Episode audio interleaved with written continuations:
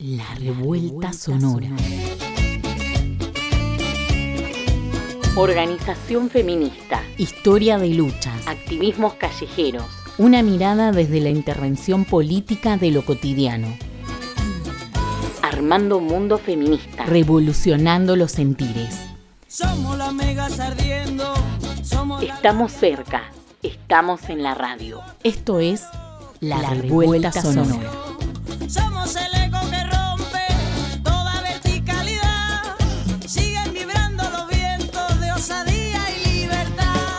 Hoy, primer paro de mujeres lesbianas, trans y travestis, 19 de octubre de 2016. 19 de octubre de 2016.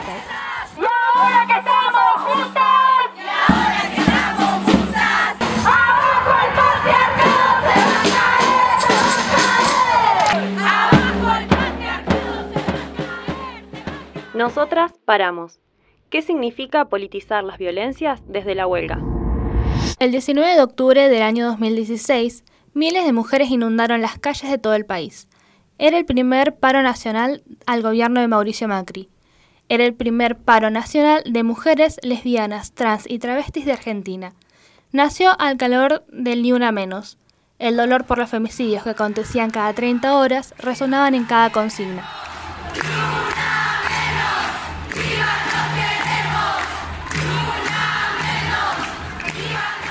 Creció al calor de Ni una menos vivas y libres nos queremos. La huelga produce un salto. Transformó la movilización contra los femicidios en un movimiento radical, masivo y capaz de enlazar y politizar de forma novedosa el rechazo a las violencias. La huelga, sin embargo, puso en escena un acumulado histórico de luchas anteriores. Verónica Gago en el libro La potencia feminista o el deseo de cambiarlo todo del año 2019. La huelga nos permitió visibilizar los femicidios como un resultado del entramado de múltiples violencias cotidianas hacia las mujeres, los cuerpos feminizados y las identidades disidentes.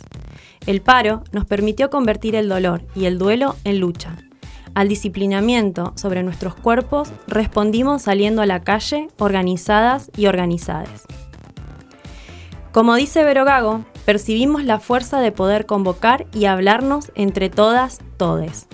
Amas de casa, personas vinculadas a la economía formal e informal, cooperativistas, obreras y desocupadas y desocupades, cuentapropistas de a ratos y a madres a tiempo completo. Quienes militan Hacen trabajo de servicio doméstico, estudiantes y periodistas, sindicalistas, docentes y comerciantes.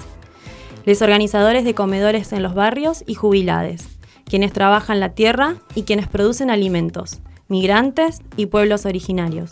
Nos encontramos desde nuestro hacer dispuesto como territorio común.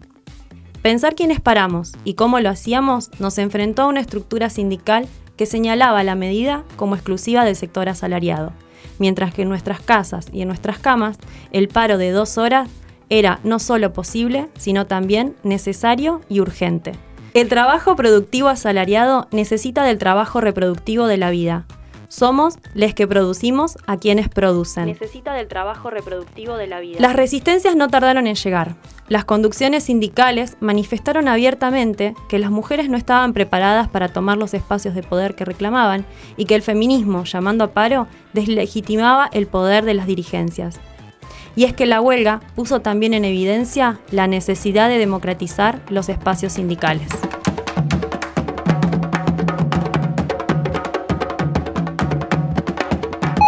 La ampliación de la medida del paro no deja de lado la disputa por el salario, pero al mismo tiempo la redefine y la obliga a confrontarse con realidades laborales no salarizadas. Disputa el significado mismo de trabajo. Verónica Gago en el libro La potencia feminista o el deseo de cambiarlo todo del año 2019. En el 2016 salimos del lugar de víctimas a ser reparadas, nos unimos en rebeldía colectiva y organización feminista. Construimos las bases de lo que llevaríamos a discusión en el año 2017.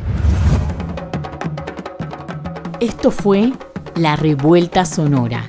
Encontrá todos los podcasts en Spotify o pedinos los enlaces en las redes sociales de la colectiva feminista La Revuelta.